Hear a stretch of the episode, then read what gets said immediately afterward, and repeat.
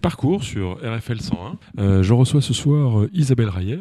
Isabelle, bonsoir. Bonsoir. Alors, on n'est pas sérieux quand on a 17 ans. Euh, ma fille a 17 ans d'ailleurs aujourd'hui. et vos enfants aussi. Donc, Oui. on leur fait un petit coucou amical, puisqu'ils sont partis aux quatre coins de France Oui, vivre leur vie. oui. Mais vous venez du cinquième coin de France, qui, qui est, qui, est, qui est le Canada. Oui, alors, si on, on peut, on peut concevoir que c'est un cinquième coin de France. euh, en, fait, les, les Canadiens, pour nous, c'est un, peu les, Nouvelle-France. c'est un peu les cousins qui ont réussi. Oui. Nous, on est un peu ringards, vous, vous êtes américains, euh, vous, vous, vous êtes les cousins dont on est une fiers. vision un petit peu euh, utopique des, des- des Canadiens, mais euh, oui, en fait, on est. en tout cas, c'est on est sympathique, je crois. Alors vous êtes surtout directrice générale du Centre de création contemporaine Olivier Debré, qui Oui. est à Tours, place François 1er en haut, avec un coup d'œil sur la rue nationale, avec ce mur assez extraordinaire là, de, de ces 150 euh, plexiglas là, qui nous regardent. Euh, Enfin, une vision, euh, une, une vision assez moderne euh, du bâtiment lui-même. Alors, je ne vois pas les 150 plexiglas là, auxquels vous Alors, faites euh, c'est ce que j'ai vu allusion, sur Wikipédia. euh, hein. mais euh, ça, je crois que c'est l'ancien bâtiment. C'était l'ancien Euh, oui, bâtiment je crois que c'était Bah, l'ancien C'était vachement mieux avant alors. Ah bah non, moi je Non pense qu'il est euh, formidable notre nouveau bâtiment. Mais oui, il est beau. C'est un bâtiment qui a été inauguré en 2017, construit par les, Ouais. les architectes portugais, les ARS Mateus, un cabinet de deux frères architectes, et effectivement qui est situé tout près de la Loire, euh, avec euh, 2500 mètres carrés d'exposition. Alors on va revenir euh, sur ce qui est convenu d'appeler le CCCOD. D'abord, il faut parler de vous. Avec plaisir. Qu'est- Qu'est-ce qui pousse une Canadienne qui fait ses études euh, à Montréal, euh, des études de droit? Oui. Euh, Vous êtes devenue avocate là-bas? Oui. Et qu'est-ce qui vous a poussé à traverser l'Atlantique? Bien, alors il y, a- il y a beaucoup de raisons. Euh, je- euh, déjà des raisons familiales qui font que j'avais déjà un tropisme pour euh, la France. Mon papa est, est en fait, est de nationalité euh, française au, au départ. Il est, il est arrivé, euh, il est né en Haïti. Euh, il est de parents français, euh, allemands, nés en Haïti eux-mêmes et dont les parents eux-mêmes étaient nés en Haïti. Donc euh, une histoire plutôt euh, de ce côté-là. Il est arrivé, il avait 11 ans au Canada.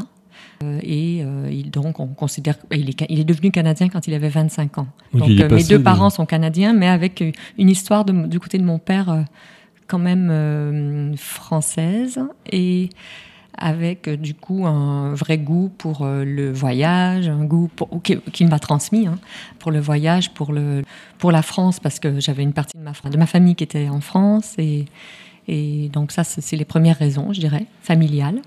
Il est passé de plus 30 à moins 30, non? Oui, ça a été difficile Ça- quand ça il va avait pas être 11 simple, ans, mais Ça va pas être facile. Et donc, euh, concrètement, il vous faut aussi une bonne raison pour, pour aller en Et France? ensuite, euh, le goût de changer de voie de professionnelle. Donc, j'étais effectivement avocate euh, au Canada. J'étais avocate relativement jeune. J'ai fait mes études assez rapidement et, et j'ai hum, euh, j'ai pratiqué quelques années et je me suis rendu compte qu'en fait, j'étais toujours dans les musées. J'avais toujours envie de, de, de, de, de voir de l'art. C'était ça ma, ma préoccupation principale. Donc, je me suis dit, bon, euh, euh, le droit, c'est pas pour moi. J'ai vraiment très envie de, de faire plutôt une carrière dans le monde de l'art. Et plutôt que de. Et j'avais déjà très envie de travailler dans les musées à l'époque. Donc, euh, plutôt que de me lancer dans des études, de nouvelles études à Montréal, j'ai souhaité euh, euh, traverser l'océan et venir à Paris parce que ça me semblait euh, beaucoup plus riche, beaucoup plus stimulant parce que j'avais déjà 26 ans. Et c'était difficile de faire ce choix. Donc, il Mais fallait... vous, vous n'avez pas trouvé que la France, en fait, n'est qu'un n'est qu'un musée? On vit vraiment sur notre passé, non? Non, pas du tout. Vous qui êtes... euh, Euh, vous voyez, on- au CCCOD, Oui. on vit euh, Bon, pour le présent et le futur. hein. J'ai fait une gaffe sur le premier coup, mais là non, parce que parce que c'est vrai quand même que je sais pas quand les étrangers viennent en France, c'est surtout pour notre histoire. On nous parle du passé beaucoup plus que de la création contemporaine française. On- Mm, les gens je- viennent pour je- Versailles, le Louvre, etc. Mais Bah, mm, alors moi, je n'ai pas cette La vision mode, de la France, mais euh, Ouais. je pense que la France est un pays très progressif, au contraire, et euh, euh, je, je crois qu'il y a une partie et, et que c'est pas surtout antinomique. C'est-à-dire que je pense que les personnes qui viennent euh, visiter la France pour leur pour son patrimoine s'intéressent aussi à ce que la France peut offrir en termes de création, en termes de dynamisme culturel. Ça va ensemble en fait. mais quand les quand les Canadiens regardent la culture française, euh, qu'est-ce qu'ils en pensent en fait? Ils, ils ont ils ont Ah pas oui. ce regard en disant ouais, ouais non c'était bien sur les peintres du 18e. Non, non, euh, pas du tout. Non. Les sculptures 19e, la création mais, euh, contemporaine française, les, la, encore, ça musique. euh, Ouais. Oui, énormément. Ouais. Ouais. Non, parce que c'est vrai que vous nous envoyez beaucoup de chanteurs pourris, mais enfin. euh, Oui, ça c'est vrai. On est d'accord. Il y a aussi des journalistes bien pourris sur CNews ou je sais pas où. euh, enfin bon, peu importe. Avant quand même d'arriver à Tours, vous avez déjà un grand parcours euh, en France. Vous étiez dans la région PACA. Oui. Alors qu'est-ce que vous faisiez là-bas? J'ai habité pendant 17 ans. en On le fait dans le désordre, hein, mais c'est pas grave. PACA. c'est- Ben, J'étais déjà directrice d'un centre d'art. Euh, Ouais. la- Sur le verre mes, mes fonctions euh, juste précédentes, donc euh, qui, étaient sur le verre, oui, mais euh, avec des artistes contemporains, d'art contemporain qui venaient expérimenter ce matériau pour la première fois. Donc c'était un lieu assez atypique, euh, un des rares lieux comme ce- ce- ceux-là qui existent en France et qui permettait à des artistes, et qui permet toujours à des artistes de de- d'expérimenter avec une équipe de, verriers euh, très chevronnée et qui euh, se mettait au service de ces artistes pour créer des formes, des œuvres. Et, donc et ce centre d'art avait une collection. Euh, que je que je qui était aussi dans, dans- que j'avais pour mission de diffuser de, et de c'était un matériau aussi pour faire des expositions dans des musées dans des Mais ce, centres cen- d'art ce centre d'art, il est situé où juste? À Marseille Mais où à Marseille euh, sur, Euh, euh, rue de la Joliette 62 rue de la Mais Joliette c'est où ça dans Marseille? C'est euh, c'est si on connaît Euh, moins bien. Alors, vous, avez la porte d'Aix, qui est Ouais. pas très loin de la gare Saint-Charles, en descendant vers le port. Et, et, euh, et à un moment, euh, vous avez une rue qui s'appelle la rue de la Joliette, qui, se, qui est un petit peu située vers le, le port autonome. C'est-à-dire, c'est pas le, le vieux port, mais c'est le port de resituer. commerciale. Euh, avant cela, vous avez travaillé dans la région PACA? Et oui, avant, j'étais, euh, à la direction des de- affaires culturelles? je m'occupais de l'art contemporain pour la, ré- pour la région, pour le conseil régional Provence-Alpes-Côte d'Azur.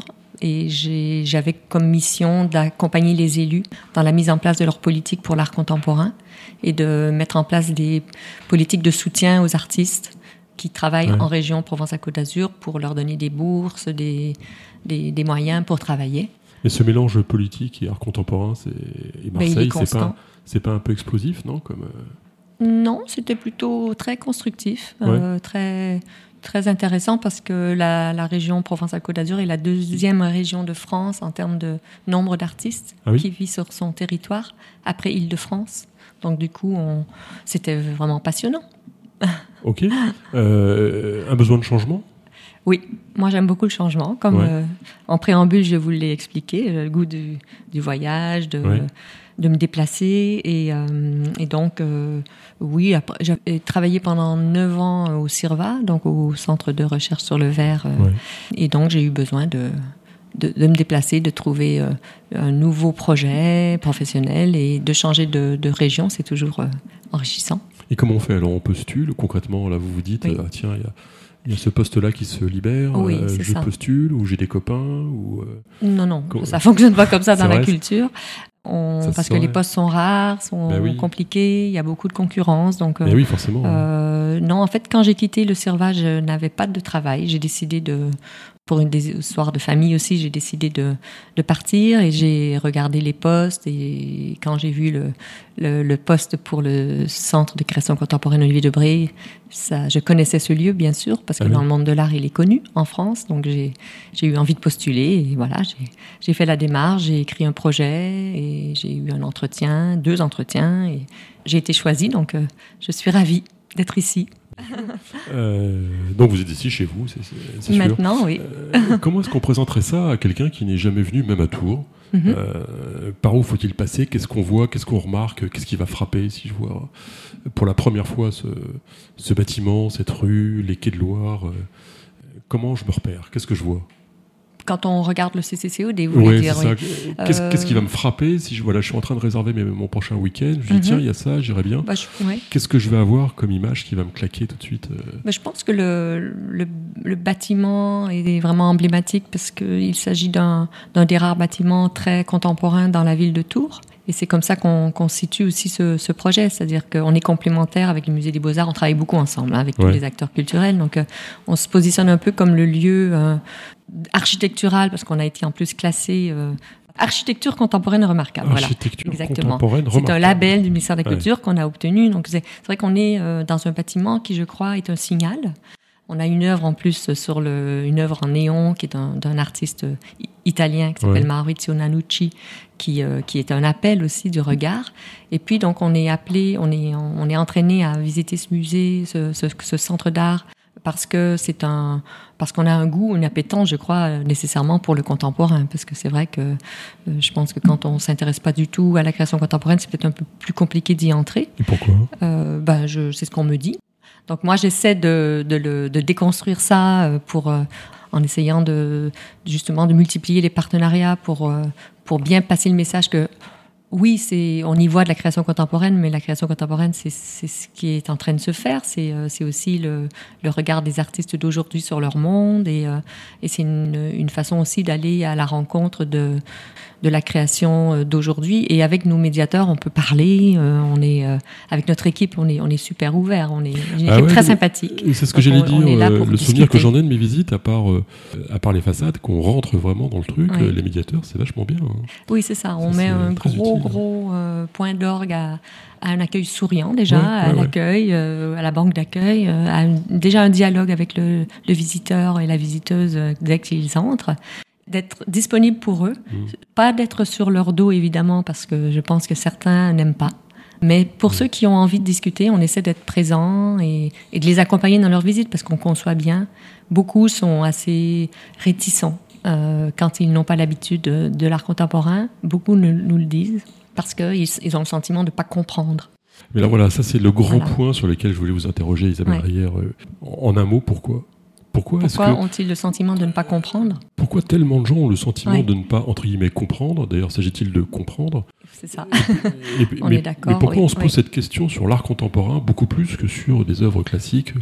Oui, euh, bah, c'est une très bonne question. C'est une question que je me pose tout le temps, que je que j'essaie vraiment de, déconstruire parce que je, je crois qu'en art classique, ce sont des formes euh, auxquelles on est plus habitués. On a soit une toile euh, avec un sujet, euh, soit une sculpture en, antique, classique. Euh, bon, ça peut être un peu plus... Certaines peuvent être plus choquantes que d'autres, mais le, format est peut-être assez toujours récurrent. Alors qu'en art contemporain, on voit toutes sortes de formats. C'est-à-dire qu'on n'a pas que des mmh. tableaux et des sculptures, mais on a mmh. des installations mmh. euh, qui comprennent des objets, qui vont souvent être des objets euh, récupérés, qui ne sont pas nécessairement créés de la main de l'artiste aussi. Et donc ces installations qui sont, qui sont vraiment du vocabulaire de, des artistes d'aujourd'hui, ils ne coïncident pas avec les codes qu'on peut se, se faire de, de l'art classique, euh, de l'art qu'on a l'habitude de voir dans les musées euh, des beaux-arts, par exemple. Mm. Et donc, ces, ces, ces, nouvelles formes, ben, c'est vrai qu'elles peuvent être un petit peu décontenançantes. J'espère que je n'invente pas de mot. On peut le dire. J'invente un peu un mot, un québécisme. Euh, mais euh, je... Ils nous ont tout fait, les Québécois. oui, ils nous font tout. Ils sont, ils sont vraiment insupportables. Mais, mais, je, mais je, je, crois que c'est pour ça qu'on a le sentiment de ne pas comprendre. Mais à la fois, je pour moi, je, je, leur dis, je dis aux visiteurs, mais c'est formidable de ne pas comprendre. En fait, c'est-à-dire que on est aussi là pour se poser des questions ensemble et se dire, bah oui, je ne comprends pas, mais pourquoi je ne comprends pas et qu'est-ce que qu'est-ce que ça procure chez moi et, et, justement euh, ça ne laisse pas indifférent. Mais est-ce qu'il n'y a pas deux arguments non pas opposés mais à adjoindre à ça? Le premier qui serait que finalement l'art est mort en 1914, 1918 quoi. Avec Marcel Duchamp. Voilà. L'art s'arrête là parce que la vie s'arrête là quelque part. D'autre part, est-ce qu'il n'y a pas comme un libraire qui reçoit euh, deux ou trois cartons par jour de nouveautés, une telle inflation de production, qui ne pouvait pas y avoir au Moyen Âge ou au temps moderne, etc., évidemment, que du coup, on n'arrive pas à comprendre parce qu'on n'arrive pas à voir, de même que si vous balancez un bouquin à travers toute une librairie, je ne vais pas forcément le retrouver. Est-ce qu'il y a pas une, y a une surproduction euh, oui. Par rapport bah, au, au, regard des siècles passés, en tout cas? Donc du coup, j'arrive plus à comprendre parce que j'arrive plus à voir et j'arrive pas à savoir. Oui, mais ça, on peut le trouver euh, pas que dans l'art contemporain, je crois. c'est aussi euh, sur les réseaux sociaux, euh, la masse d'images qui circulent. Je, pense qu'on a la même problématique aussi en théâtre contemporain, en danse contemporaine. C'est des, on est dans l'éclatement des formes. Effectivement, depuis, depuis Marcel Duchamp, il y a eu une rupture d'une certaine convention dans le domaine de l'art et que les, les artistes ne cessent de d'essayer de trouver des points de rupture en fait depuis, hein, et même avant Marcel Duchamp d'ailleurs. Hein, euh, nous, en tout cas, ce qu'on ce qu'on constate, c'est que on est dans une époque où on est un petit peu obligé de décélérer pour des raisons euh, aussi écologiques. Et donc, euh, je suis sensible à votre propos sur la surproduction parce que c'est vrai qu'on peut plus nécessairement aujourd'hui, dans le cas, dans le contexte d'une planète qui est euh, qui est saturé euh, et, euh, avec une, une, on parle de finalité de notre planète aujourd'hui. Donc dans ce contexte-là, on, se pose beaucoup de questions dans les centres d'art, à peut-être travailler autrement avec les artistes, à être moins dans des surproductions avec des formes qui vont aller encore euh, ah, dans le, renchérir euh, sur l'utilisation de matériaux lourds, mais peut-être être dans des formes qui sont plus euh, de l'ordre d'un dialogue qu'on met en place avec le, public, d'un de, oui, de moments de rencontre et qui demandent moins de transport de, matériaux. voilà, en, fait, on se pose beaucoup, beaucoup de questions. Oui, c'est un peu le but aussi du, oui de ce centre.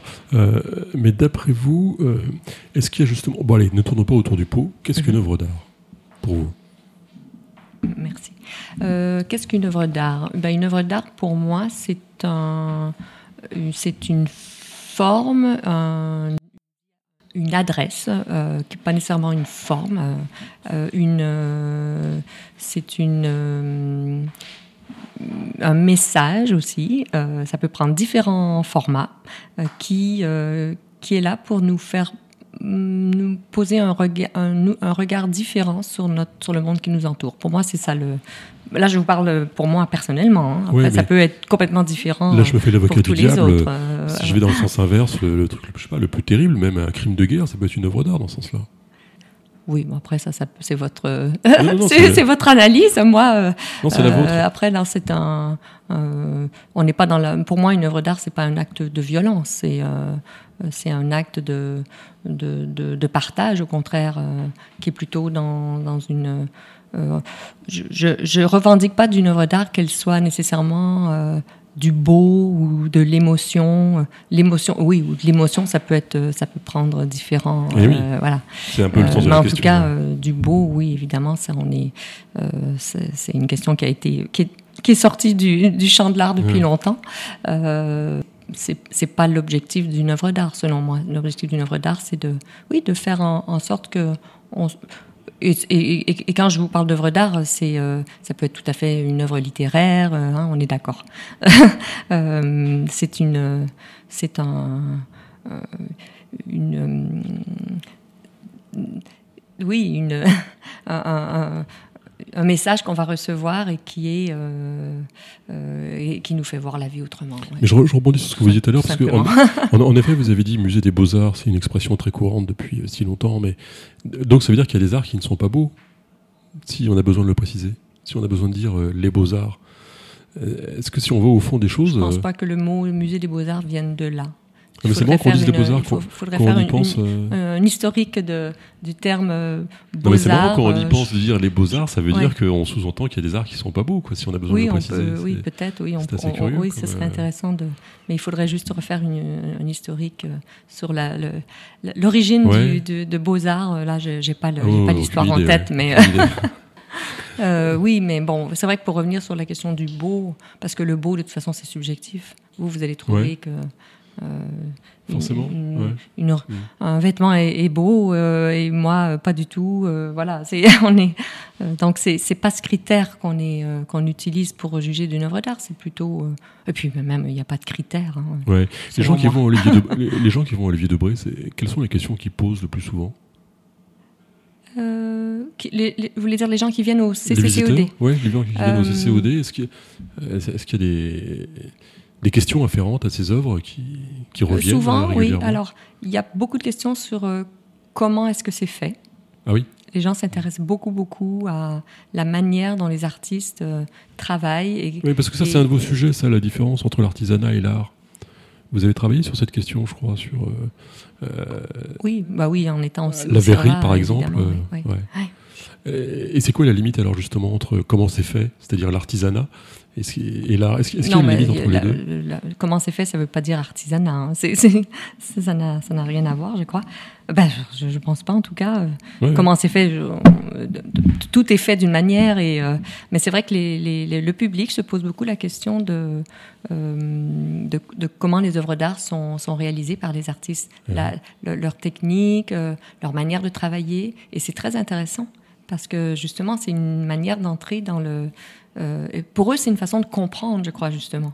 C'est parce qu'ils ont le, besoin de comprendre l'œuvre pour que ça puisse justement leur adresser un message, je crois, euh, ben, qu'ils ont besoin de savoir comment c'est fait, comment l'artiste a procédé. Et ça, c'est une question, je dirais, c'est la question la plus récurrente, et, euh, quel que soit le visiteur.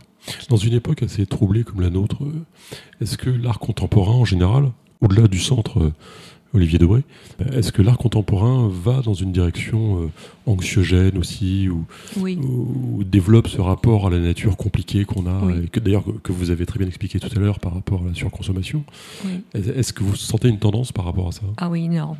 Beaucoup d'artistes euh, traitent de l'éco-anxiété, traitent de euh, de, la, aussi de la, la façon dont l'homme euh, se comporte avec son environnement et comment la question de l'interdépendance des espèces, c'est quelque chose qui préoccupe énormément euh, les artistes.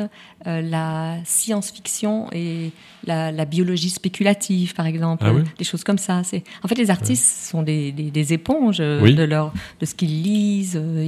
Ils, sont les artistes sont un peu des chercheurs en fait. Beaucoup d'artistes passent un temps fou à lire à, à la fois des, livres, mais aussi de, sur Internet et ils se nourrissent de ça pour recracher ça en, en en, matière artistique, en, soit en forme ou en installation, en peinture, ça peut être. Je, suis un peu chorégraphe. bon, Isabelle Reyer, vous savez. Je vais tout casser. Euh, c'est pas grave, parce que vous savez qu'RFL sont un budget tout à fait illimité. et, dans ce budget illimité, s'il fallait vous acheter une œuvre d'art dans le monde, vous prenez quoi? Ah, J'achète pas d'art, moi. Bah, non, je, je n'achète pas d'art parce que je, c'est pas grave. c'est vrai que je suis pas collectionneuse. Euh, je préfère euh, regarder, euh, Alors, dit autrement, est-ce qu'il y en a une dans le monde qui vous touche le plus? Non. Genre, je ne peux pas répondre à ce genre de questions. Non, je suis désolée. Il y a trop d'œuvres d'art. Non, même, ah, même dans l'ancien. Non, mais il y en a trop. Il y a trop. Ouais, non, non, non. je, non, pardon, je ne peux pas répondre. Oui, je, je c'est pas. Je, je, je, c'est pas dans ma personnalité de penser comme ça, donc euh, je ne suis pas exclusive. Exclusive, très bien. Mais alors, si vous êtes inclusive, justement, qu'est-ce que vous pensez de ce débat qui existe depuis un petit moment maintenant sur euh, la différence entre. Enfin, la différence, l'opposition même qu'on pourrait faire entre une œuvre d'art et son auteur? Est-ce que, est que vous comprenez qu'on puisse déboulonner des statues ou, ou ranger certains artistes euh, au troisième sous-sol parce que, parce que euh, leur vie n'a pas été à l'égal de leur production? Je pense à des écrivains comme Céline, etc. Ou, même plus récemment, enfin sur des mouvements MeToo. Céline, c'est encore un sujet. Euh, c'est ouais, je pense je prends voilà un sujet. Euh, par essence, ce sera un sujet délicat. De toute oui, façon. oui, c'est ça. moi, je, bah, après, c'est des questions. Vous, me disiez qu'on n'avait pas traité de politique, alors que c'est oh, fondamentalement politique. Ah, ouais. Euh, je pense, non, mais déboulonner des. moi, je, pense que l'histoire existe et que je suis pas sûre que ce soit le bon moyen euh, et que de toute façon, on va pas euh, annuler l'histoire en déboulonnant une statue. Je suis pas d'accord. Et puis, je suis pas d'accord avec les actes de violence. Donc, et ça me préoccupe de oui, même pour, pour, si on revient à Céline, je pense que c'était quand même un grand romancier. Euh, mhm. malgré, malgré tout. Et euh, il faut juste être conscient euh, de la place qu'il a, qu'il a eue, du, des propos et au moins en être, oui, alors, je voulais pas particulièrement orienter les débats sur la question politique, mais c'est vrai que quand on parle d'art maintenant, c'est une question très récurrente hein, qui revient très souvent euh, sur la différence entre l'œuvre, l'artiste. Est-ce qu'il faut condamner l'artiste parce que condamner l'œuvre parce qu'on n'aime pas l'artiste? C'est un truc qu'on mhm. entend euh, assez souvent quand même euh, aujourd'hui. Mais là, l'intérêt peut-être de chez Olivier Debré, enfin dans, ce, dans ce centre, c'est que vous, vous n'avez pas une vision de musée, mais, mais plutôt d'expérimentation, de promotion, de diffusion, de, de faire se rencontrer des choses très différentes. Oui, c'est vrai. Alors, c'est vous qui avez eu cette idée ou c'est inhérent à la, à la création même du centre? En tout cas, c'est l'orientation que, que, vous donnez. Oui, oui. Par rapport à la cohabitation entre l'œuvre d'Olivier Debré et la création contemporaine, c'est pas mon idée, c'était euh, c'est le, projet du CCCOD est né comme ça, puisque le, le, centre de création contemporaine existait avant que le qu'il qu'il euh, euh, qu'il ait cette donation, qu'il bénéficie de cette donation d'œuvres d'Olivier Debré et il a, ça a été l'occasion qu'il grandisse, qu'il s'installe dans un nouveau bâtiment et donc cette, cette double mission est arrivée en 2017. Euh, avant, il était entièrement dévolu que à la création contemporaine. Et maintenant, on, compose avec ces deux missions, mais qui sont... Euh, alors, justement, oui, le défi, c'est de, euh, qu'elles ne soient pas, justement, exclusives, mais qu'elles puissent dialoguer entre elles. Et c'est un défi parce que l'œuvre d'Olivier Debré, bah, c'est une œuvre quand même qui a qui est justement dans une forme de classicisme quand même, euh, mhm. si on la compare à l'art très contemporain d'aujourd'hui. Mais je pense que déjà Olivier Debré, de son vivant, se posait plein de questions. Il était contemporain, je veux dire, de son vivant. Il se posait des questions euh, extrêmement intéressantes. Il, a, il est allé au-delà aussi. Il a, il a poussé les limites de la peinture aussi. Et donc, euh, le faire dialoguer avec des artistes d'aujourd'hui qui sont dans une démarche peut-être proche de, de, de, la sienne et, ça, ça, nous fait revisiter son œuvre également. Et ça, c'est une de nos missions, revisiter l'œuvre d'Olivier Debré à travers la création contemporaine. Et, euh, quel mot vous auriez pour définir l'œuvre d'Olivier Debré, justement? Bah, On parle, c'est sûr qu'on parle d'abstraction euh, lyrique pour Olivier Debré, et je pense que c'est si on, moi, mon regard sur l'œuvre d'Olivier Debré, c'est un, euh, c'est vraiment une, peinture euh, qui, qui est, qui, est, vraiment dans une sensibilité du, moment. C'est quelqu'un qui, qui, aimait être dans le paysage, dans, dans, l'extérieur, dans la nature pour capter des sensations. donc c'est voilà, je, pense que on peut parler d'une sorte de, momentané euh, de la peinture euh, pour Olivier Debré. Et c'est pourquoi aussi il s'est toujours renouvelé. Et l'exposition qui est actuellement en cours, euh, j'invite les, les, visiteurs à, à, venir et les visiteuses à venir la voir, puisque elle est très, elle est, elle ponctue tous les parcours du, de la vie d'Olivier Debré sans en avoir euh, euh, des, des, tonnes. Hein. On a, euh, je crois, une 25 œuvres environ qui sont accrochées, mais qui, qui, est vraiment un très très beau parcours dans, dans, toutes ces étapes de création et qui montre ces, cette diversité. chez ce type d'artiste, vous voyez les événements qui ont pu jalonner sa vie et qui ont une influence Oui, on le voit, oui. oui. oui. On voit euh, son goût pour l'architecture au départ parce qu'il il avait fait un cursus euh, également en architecture. On voit le, les influences de la deuxième guerre euh, sur dans, dans les, les, premiers dessins, les premiers tableaux qu'on expose, c'est flagrant. Et ensuite, justement, une, une, sorte de, de libération, d'apaisement. en fonction des géographies où il se trouve, parce que c'est quelqu'un qui voyageait énormément, donc en fonction des géographies, il y a, voilà, les, il y a des, des ambiances, des, des ciels, des, des couleurs qui, euh, qui viennent habiter l'espace de, la, de la toile euh, d'une façon tout à fait différente. Alors, donc euh, Isabelle Reyer est la directrice générale du Centre de création contemporaine Olivier Debré. Est-ce qu'on parle un peu de l'actualité du, du, centre? Avec plaisir. Eh ben, d'abord, c'est les Journées du patrimoine qui arrivent là. Oui, absolument. Alors, qu'est-ce qu'on fait pour les Journées du patrimoine au CCCOD ben, en général, on est plutôt dans le. On fait pas de grandes actions extraordinaires parce que on a constaté que le public est plutôt un public euh, souvent nouveau. Euh, c'est des, souvent des personnes qui viennent pour la première fois. Donc on, est, on, est, on multiplie plus euh, l'équipe pour être dans pour les pour accueillir le, public et leur donner plein d'informations. Et en ce moment on a trois expositions donc c'est très différentes. Donc, euh, on s'attend plus à. C'est un public un peu de badauds qui viennent euh, euh, par curiosité, qui souvent ne connaissent pas du tout les lieux d'art contemporain. Donc, on, est là pour les accueillir, pour leur montrer bah, l'architecture, les expos, mais aussi leur parler de qu'est-ce qu'on fait. Et c'est toujours très sympathique, en fait, mais c'est très différent de d'autres moments. Et souvent, on accueille jusqu'à 1000 personnes. Donc ah il faut être. Euh, c'est quoi le maximum que vous puissiez accueillir d'ailleurs d'un seul coup?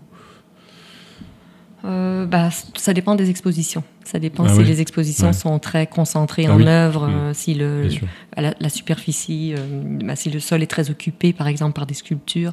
Ça, et ça dépend des espaces. Donc, je dirais que en même temps, ça doit être à peu près maximum 500 personnes. Mhm.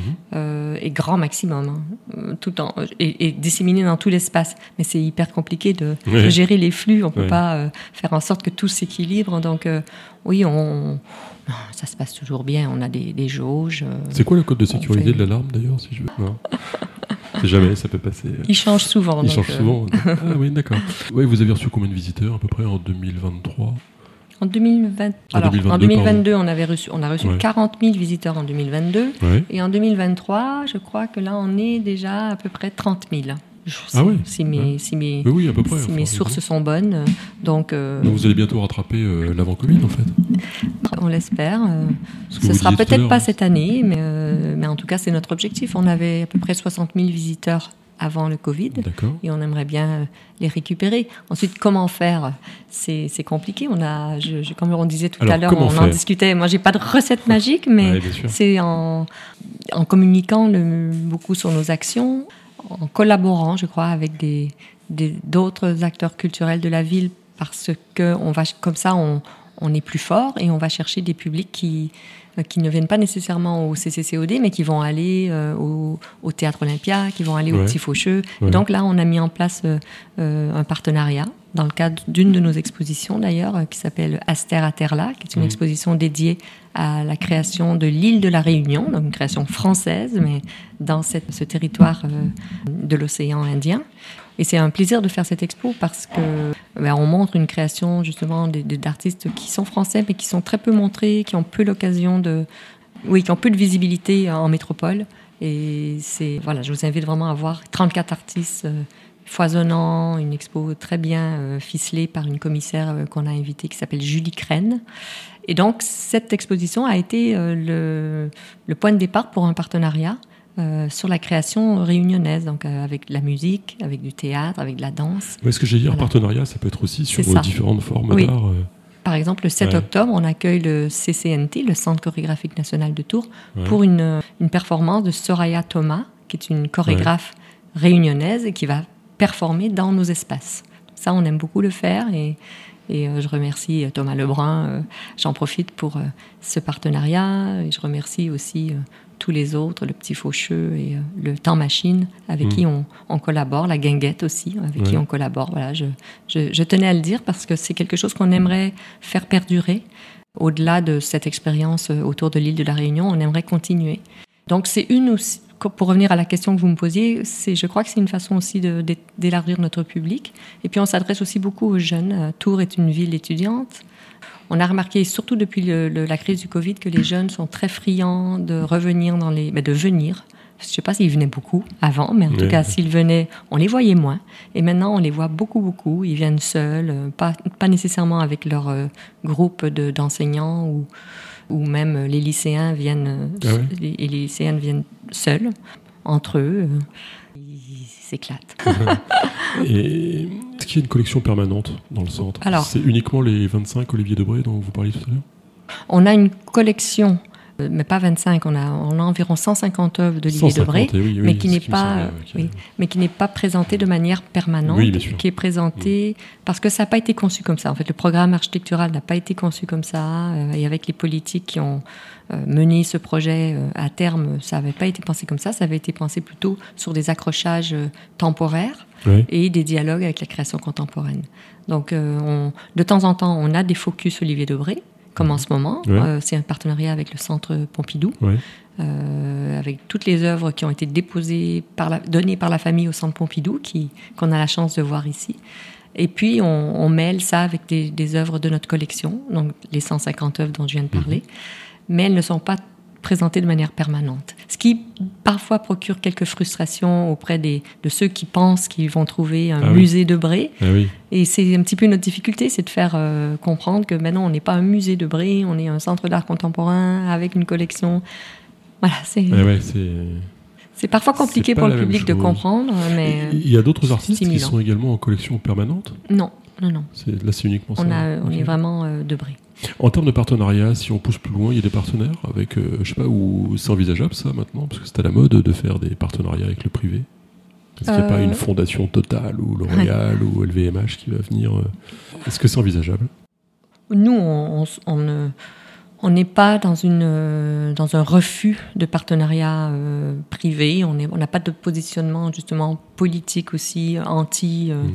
même si on fait attention à des valeurs évidemment, mais euh, au fait, il faut faire attention à ce qu'on, aux, aux, aux, œuvres qu'on, montre et on veut être surtout dans une forme d'exigence par rapport à, à la, qualité de ce qu'on va montrer, pour, par respect pour le public. Mm. Et, les, mm. et, donc, euh, euh, on n'a jamais eu de partenariat euh, très fort avec des fondations privées.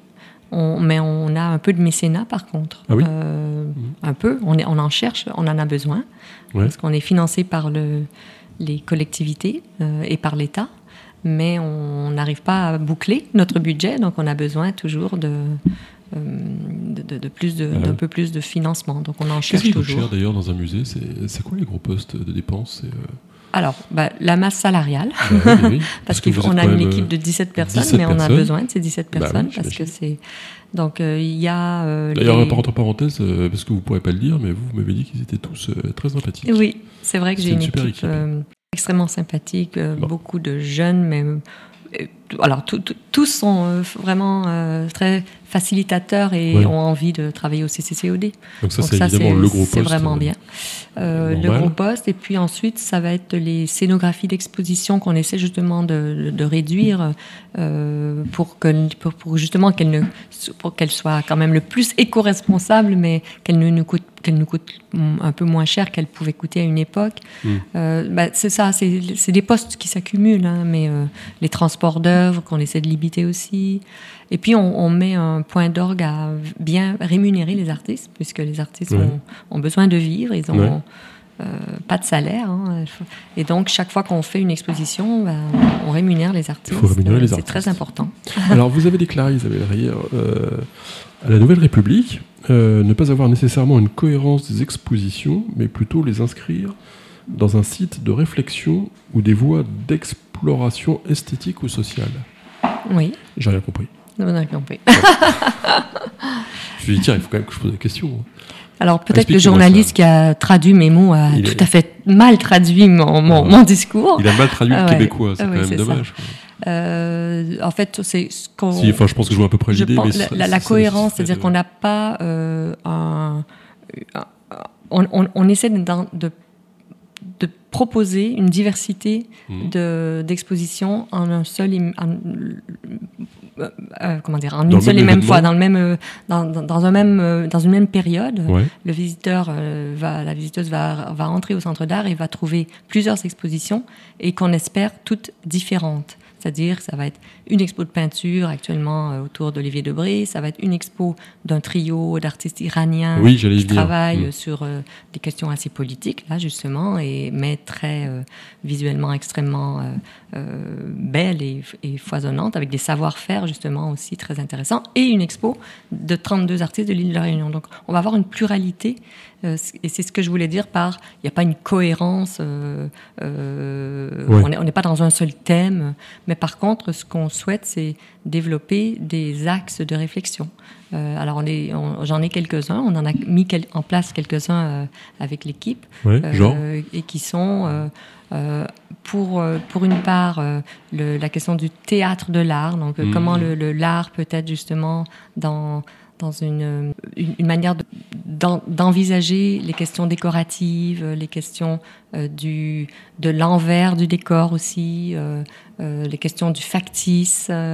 voilà, que, comment l'art peut devenir une grande scène, en fait, aussi, à la façon peut-être d'une scène de théâtre, mais à l'intérieur d'une salle d'exposition. Donc ça, très souvent, on a des, expositions avec des artistes qui, dont le, le, le, travail euh, traite de ces questions d'ornement, de, décor. Mhm. Euh, voilà.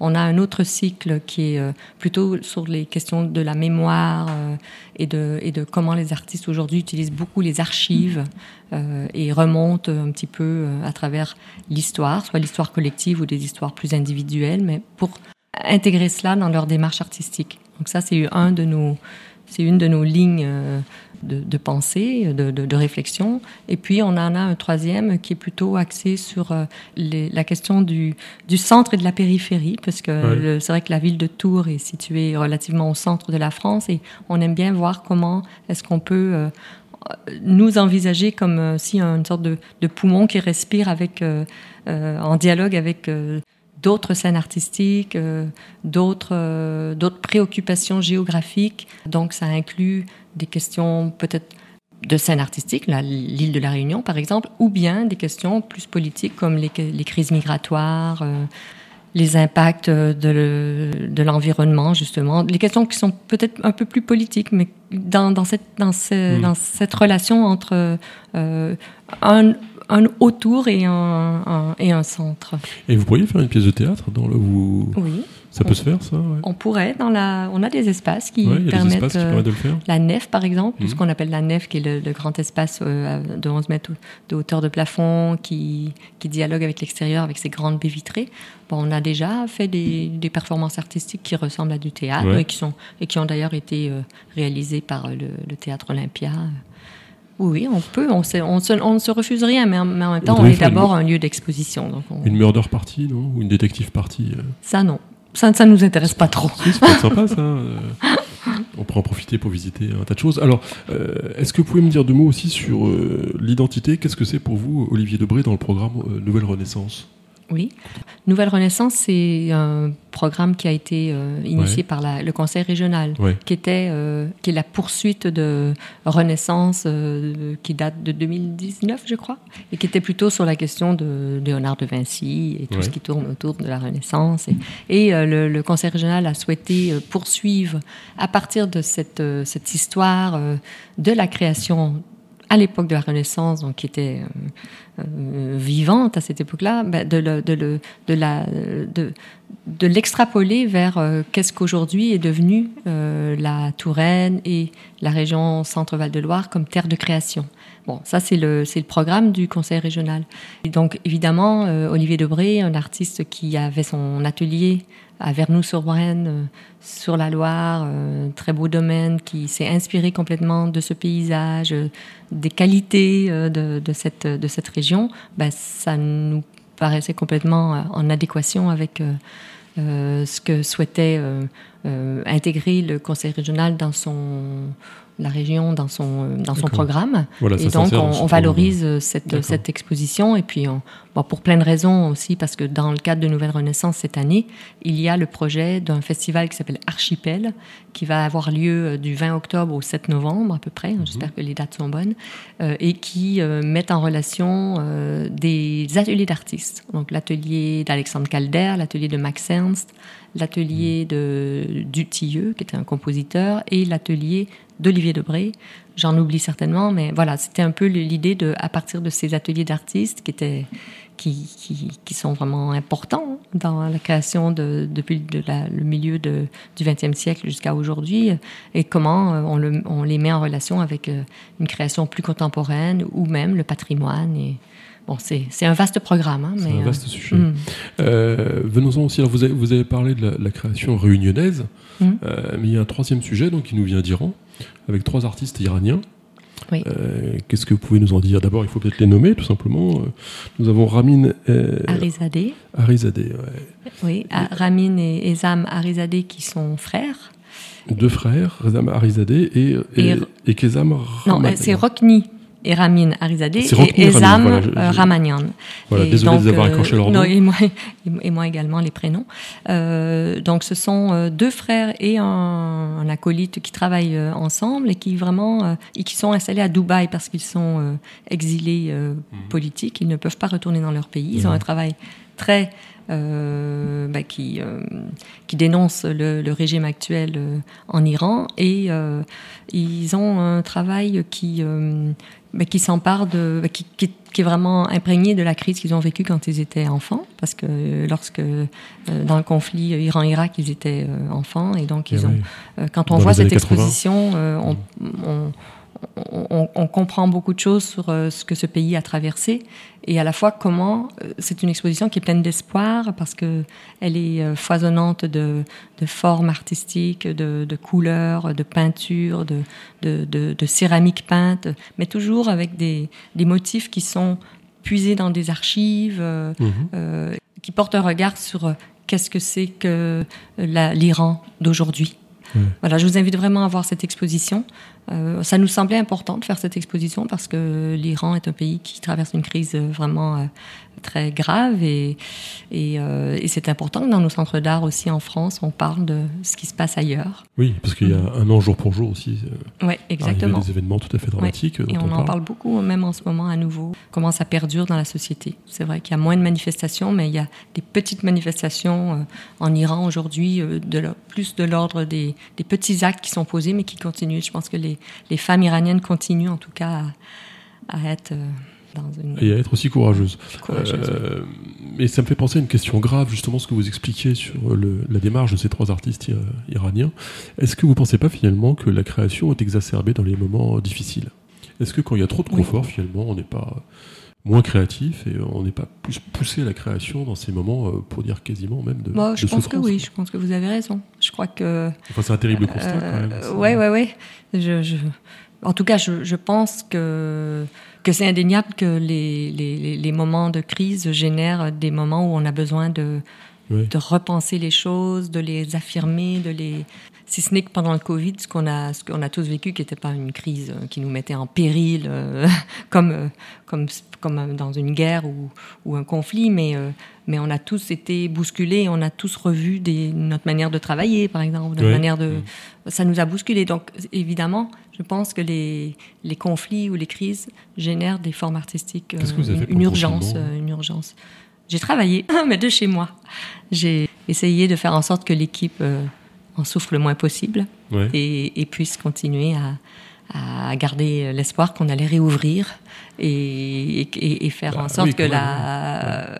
Oui, mais il y a eu des moments où on se posait. Ah on était un peu découragés. Ah euh, mais, euh, et puis qu'on continue à être un petit peu actif et d'avoir gardé notre désir de montrer de l'art tout en n'étant pas ouvert. C'était un peu complexe, hein, mais j'ai travaillé. Et vous, vous, avez l'impression qu'il y aura un avant et un après dans, dans, la création, avant Covid ou après Covid j'ai pas vous, senti. vous le disiez très rapidement, c'est vrai, les gens ont changé de la façon de travailler. Enfin, oui, c'est vrai. Le télétravail, paf, c'est devenu une norme. Oui, voilà, hein, on est. Très, très rapidement. Est-ce que la euh, création elle-même peut être affectée avec ça bah, Je pense qu'elle l'a été, mais aujourd'hui, on le ressent moins. J'ai pas le sentiment qu'il y ait. Changement qu'on est vite arrivé, revenu un rythme comme celui d'avant et L'habitude revient. Moi, je crois que l'habitude est revenue, oui, les habitudes.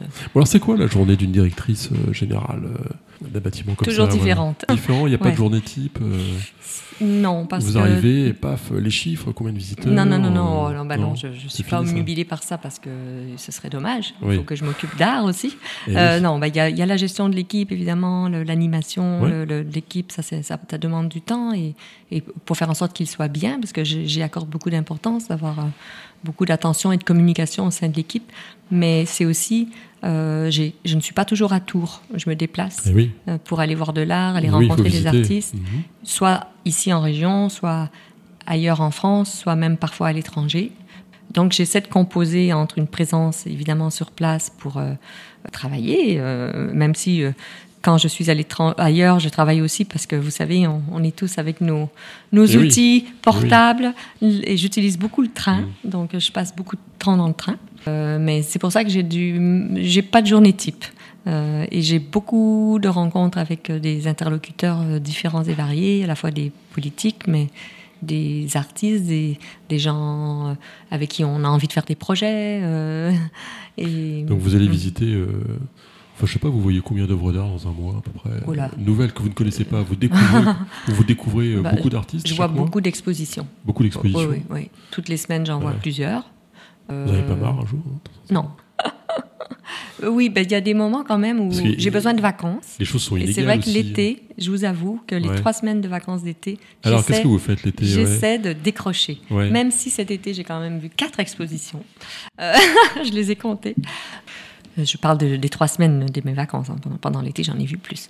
Mais euh, oui, l'été, j'ai besoin de, décrocher. Donc, qu'est-ce que je fais? Bah, Je fais comme tout le monde. Hein. Je vais sur la plage, au soleil. J'ai besoin de soleil. J'aime la, j'aime la chaleur. Est-ce, qu'il n'y a pas dans, le, dans, la création artistique quelque chose qui t'a vous provoqué un peu, mais de, d'essentiellement bourgeois, en fait? Non, je déteste ça. oui, c'est pour ça que je vous le dis. Mais oui, ce que je veux dire, c'est que quelque part, il y a quelque chose de non nécessaire. Ah oui, mais ça, c'est différent. C'est pas la même chose. Euh, non bourgeois, ça veut pas dire euh, non nécessaire. Euh, justement, l'art n'a pas une fonction ou une fin. Et c'est ça qui est beau dans l'art. La, question de la nécessité. vous m'entendez toujours, oui. oui, oui, On la, écoute, la question de la nécessité, elle est personnelle. C'est-à-dire que pour moi, c'est une nécessité d'avoir de l'art dans ma vie. Mais je n'ai pas, je n'attends pas de l'art qu'elle ait une, une utilité ou une, qu'il ait une utilité ou une fin euh, précise. Euh, une fonction, je veux dire, une fonction précise. Euh, mais dit autrement, est-ce que vous ne trouvez pas que les visiteurs qui vont s'intéresser et qui vont faire le pas pour entrer au CCCOD sont des gens qui sont déjà assez cultivés, formés, qui ont cette approche, qui leur évitera de dire je comprends rien donc bourgeois bah, serait une caricature. C'est-à-dire que nous, on ne s'adresse pas que à ce visiteur-là. On, on fait un énorme travail. Mais le constat, c'est quoi finalement? Est-ce que est-ce que c'est pas ce type de public qui va venir euh, en premier? Qui vont venir d'eux-mêmes? Bah oui, forcément. Oui. Mais c'est vrai que nous, on va beaucoup chercher les autres publics et qui sont super contents une fois qu'ils sont venus ah, et qu'ils reviennent. Donc, euh, mais c'est vrai qu'il faut aller les, le sujet, voilà, aller les chercher, c'est vrai. Le public populaire, comment on fait pour le toucher, l'atteindre, lui dire bah, Il faut travailler avec les centres sociaux, il faut travailler avec les l'éducation nationale, les, avec, les, avec tous nos, nos, relais, euh, euh, culture du cœur, on fait un énorme travail avec eux. On, fait, on travaille avec des, associations de, justement qui accueillent les migrants, mmh. les immigrés. Les... Euh, oui, mais c'est vrai, vous avez raison que le public euh, captif, ce qu'on appelle ah captif, c'est ceux qui, vont, qui connaissent un petit peu, qui, qui apprécient Normal. Et, qui ont un peu de moyens pour, euh, pour, pour, venir, hein, c'est sûr. Ok, on, arrive à la fin de cette émission. Qu'est-ce que vous faites quand vous n'êtes pas directrice générale? J'aime beaucoup me voyager en fait. J'aime beaucoup voyager et euh, euh, je lis beaucoup de littérature. Allez, on, prend un seul bouquin sur l'île déserte, vous emmenez quoi? Enfin, Vous emportez quoi ah Non, mais je vous ai dit que j'étais pas. Euh, non, non, mais, je, je, n'ai pas. bon, déjà, j'ai pas eu le code déjà, de sécurité de l'entrée du musée. C'est impossible pour moi de répondre à des questions comme ça. Il aurait fallu que vous me la posiez avant, que je réfléchisse un peu. non, mais et puis je, je fonctionne pas comme ça. Parce qu'on est toujours justement en train de découvrir des nouveaux auteurs et autrices. Et d'ailleurs, une parenthèse, le, CCCOD euh, publie aussi parfois des. Oui, on essaie. Euh, ouais. On ne le fait pas toujours parce que c'est cher, euh, l'édition, mais on essaie d'accompagner euh, certaines de nos expositions euh, par des publications de, livres. Qui, des livres ou des catalogues Des catalogues d'expositions. D'accord. Mais éventuellement, le, centre pourrait aussi produire quelque chose de plus analytique, explicatif, pas simplement un catalogue au sens où on l'entend dans les salles des ventes, mais quelque chose d'un peu plus universitaire, si je puis dire. Oui, oui, on pourrait le faire. On, a, on a une équipe qui est, qui est formée à ça et on a plusieurs historiens et historiennes de l'art dans l'équipe, mais on manque aussi un petit peu de temps ah euh, pour faire ce travail-là. Et parce qu'on a quand même sept expositions, même des fois huit expositions par an, et ça demande pas mal de travail. Mhm. Mais on pourrait, oui, absolument. Bon alors, un des plus beaux voyages que vous ayez fait, faites-nous rêver dans cette rentrée. Là. Les, bah les gens viennent de rentrer à l'école, tout ça. Le dernier que j'ai beaucoup aimé, c'était euh, Chypre, parce que j'y suis allée avec un, on a, été, on a eu la chance en famille hein, d'être accueillis par un artiste chypriote qui nous a euh, fait découvrir ce pays. Et euh, c'est un artiste d'ailleurs qu'on avait exposé au CCCOD qui s'appelle Christodoulos Panayotou. C'était j'ai trouvé que c'était un pays magnifique avec euh, justement des, une situation politique complexe et super intéressante quand même à, à découvrir et un très beau pays. Donc, c'est le dernier, donc j'en parle, mais. et s'il fallait vous isoler dans un pays, dans le monde toute seule, vous allez où? Je ne sais pas parce que je, il y en a, il y a plein de pays que je ne connais pas encore et que j'aimerais euh, découvrir, comme le Japon, comme euh, le, Laos, euh, l'Argentine. Donc, qui sait lequel me, me séduira le plus? Je ne peux pas vous répondre. Euh, sur Haïti, euh, si je veux découvrir la culture d'Haïti, vous qui, vous qui connaissez bien en fait ce pays. Euh. Non, je ne le connais pas bien. Bah, j'y suis jamais allée. c'est un pays qui a. C'est juste une racine familiale. Qui est compliqué. oui, j'y ai encore de la famille, mais c'est compliqué d'y aller. C'est un pays qui va très mal, qui est dangereux et. Je serais certainement pas la meilleure personne. Je vous ai raconté ça parce que vous me demandiez pourquoi la France et pourquoi c'est aussi ces, ces questions familiales. Mais Mais, si je veux découvrir la, la culture d'Haïti, euh, sais pas, renseignez-vous. euh, ouais, je ne sais pas. bah, sais pas, c'est pas moi qui vais vous Je vais répondre. pas demander à Abdel, moi j'en sais rien. Euh, Il y a que vous dans cette pièce qui puissiez nous. Non, je viens de vous répondre que je n'étais pas certainement pas la meilleure personne. Et la Je culture pas, lisez, canadienne. euh, Dany Laferrière, vous connaissez Daniel Laferrière, Voilà. bien sûr. ouais. Et euh, s'il faut découvrir la culture québécoise ou, ou canadienne au sens large, Alors, ça n'existe pas la culture canadienne. ou la euh, création alors canadienne.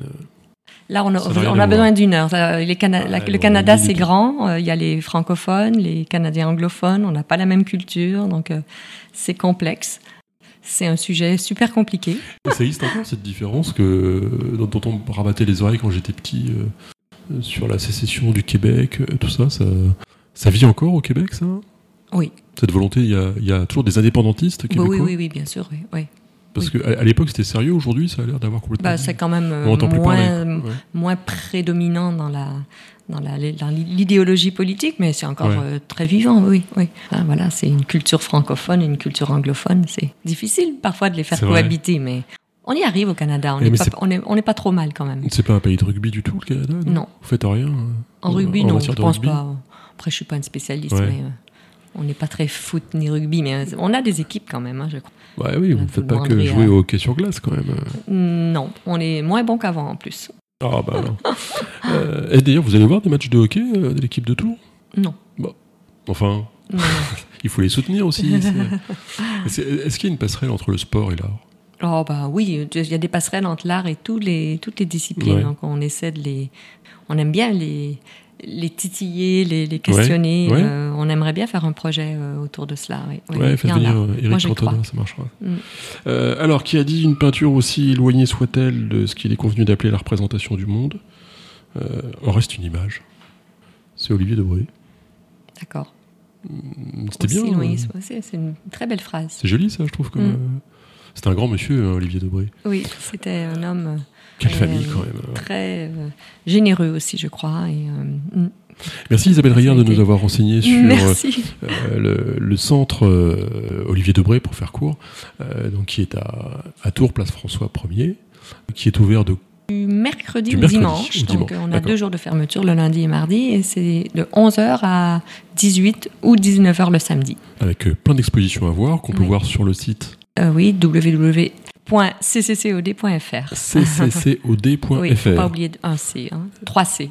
3COD, enfin cccod.fr et on retrouvera toute l'actualité du centre qui fait la fierté de Tours. Grâce à vous, Isabelle Rayer, merci. Merci beaucoup. À bientôt sur RFL 100.